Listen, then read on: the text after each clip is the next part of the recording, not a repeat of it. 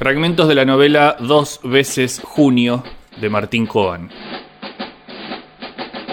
El cuaderno de notas estaba abierto en medio de la mesa. Había una sola frase escrita en esas dos páginas que quedaban a la vista. Decía, ¿a partir de qué edad se puede empezar a torturar a un niño? ¿A partir de qué edad? ¿A partir de qué edad se puede empezar a torturar a un niño?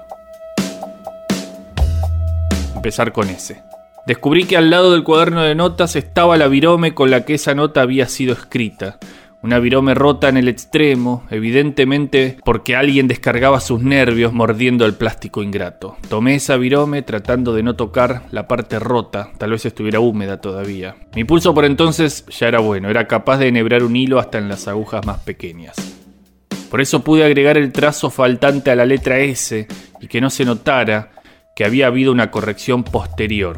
Desde siempre parecía haber una Z, tal la gracia de la colita que yo adosé en la parte de abajo de la letra. Ahora la S era una Z, como corresponde.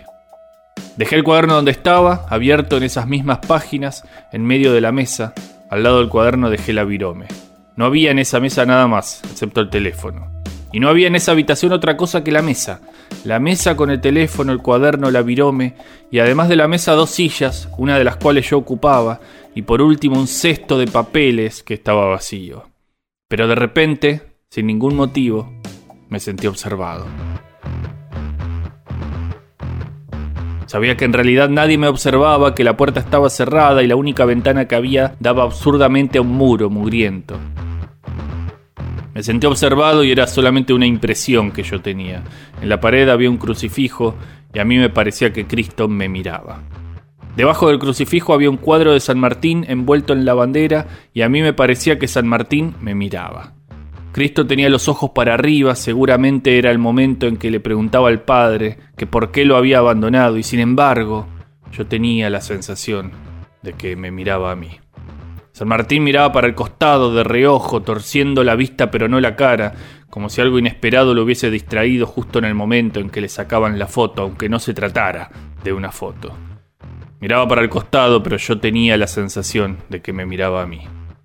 También el teléfono de pronto me intimidó. Sé que su mérito consiste en trasladar los sonidos a distancia, los sonidos y no las imágenes, pero tenía el poder de acercar a alguien que estuviese ausente, que estuviese lejos, y en cierto modo hacerlo entrar en esa habitación perfectamente cerrada. Por eso, aunque se tratara de un teléfono y aunque ese teléfono estuviese colgado y mudo, me daba la impresión, por el solo hecho de estar ese aparato ahí, de que alguien podía observarme. Me daba la impresión, y poco importa que la idea no tuviese sentido, de que alguien podría haberme visto corregir la frase del cuaderno, agregarle a la S el trazo que le faltaba para convertirse en una Z, que era como tenía que ser. Partir de qué edad se puede empezar a torturar a un niño? Estadio repleto a orilla del Río de la Plata, luego de una gran organización de nuestro país. Un esfuerzo que ha hecho Argentina para todos los pueblos del mundo para mostrar cómo es nuestro país. El fútbol ha sido el gran motivo y comienza el segundo tiempo. Argentina, Argentina, no hay cambios hasta ahora en Holanda. A poco de hacerse de noche empezaron los dolores. Una mujer sabe siempre lo que pasa con su cuerpo. Ella nunca había pasado por esto, era la primera vez. Pero no bien empezaron los primeros dolores, los más leves, entendió que iba a llegar. Supo que iba a llegar esa misma noche, si es que de veras era de noche, y ella no se equivocaba en sus cálculos. Sin tener ninguna seguridad de que alguien fuera a escucharla, avisó, ya viene. Lo dijo en voz alta, por si acaso no estaba totalmente sola, pero también lo dijo como para sí misma, en ese punto remoto de la conciencia y del olvido, en el que la voz alta y la voz baja ya no se distinguen bien, ni se distinguen bien tampoco lo que se dice hacia afuera y lo que se dice para adentro. De todas formas, la noche estaba tan callada a esa hora, que en algún punto indefinible de las puertas y los pasillos alguien la escuchó. De lejos se oyó una voz que le respondía Avisá cuando te duela cada cinco minutos. El que le dijo eso debía saber que ella no tenía un reloj y que de haber tenido un reloj no tenía forma de mirarlo, pero cinco minutos equivalían a 300 segundos y ella había aprendido a medir el paso de los segundos sin apuro y sin retardo. Era más fácil medir el paso de los segundos que el paso de las horas y era más fácil medir el paso de las horas que el paso de los días.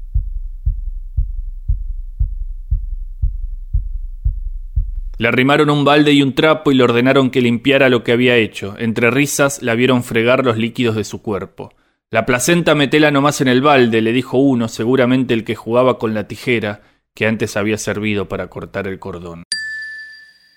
El hedor del trapo extendido no dejaba de mortificarla, pero puesto encima del balde al menos tapaba los olores del cuerpo. Era un poco como aquellos que en las noches, sobre todo, se ponían a gritar para no tener que escuchar más gritos.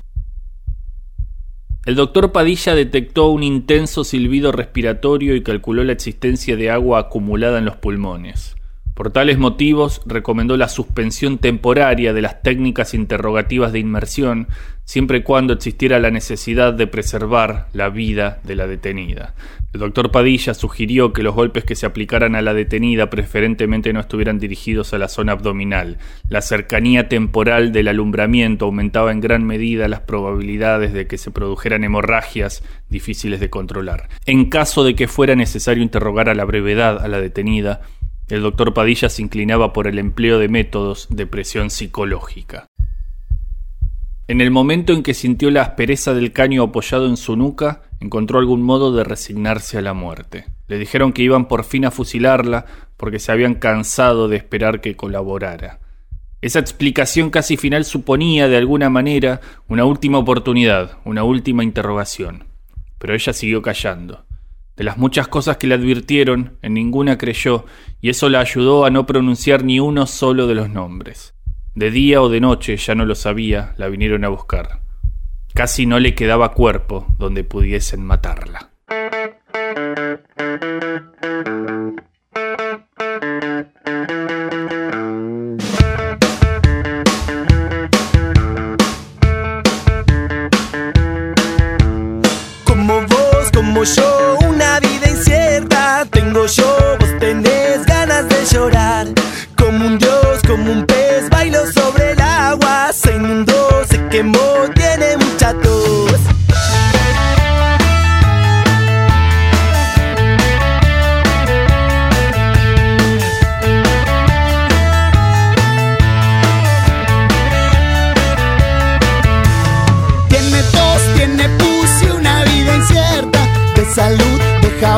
Desapareció. Digo yo, vos decís por algo habrá sido. Vos sabías, digo yo, por algo será. No me acuerdo bien que estaba cantando. Nunca recordé ninguna canción. No recuerdo los días ni las cosas. Nunca sé por qué ya se me olvidó. Mi papá, mi mamá, nadie sabe nada. ¿Dónde está? ¿Qué pasó? Desapareció. Oh, oh, como un dios, como un pez lleno de granitos. Vos sabías, digo yo, por algo será. No me acuerdo bien que estaba cantando. Nunca recordé ninguna canción. No recuerdo los días ni las cosas. Nunca sé por qué ya se me olvidó.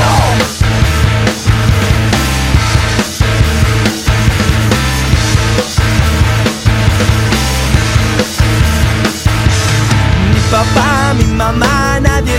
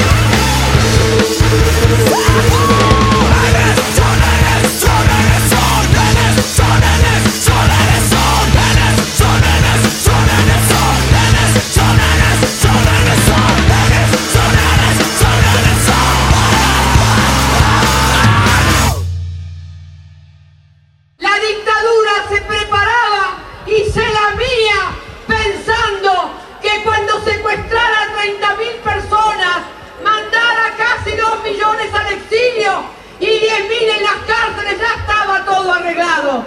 Qué mal que la pensaron. No pensaron en las madres, y no pensaron en los hijos. El día que vinimos por primera vez a esta plaza,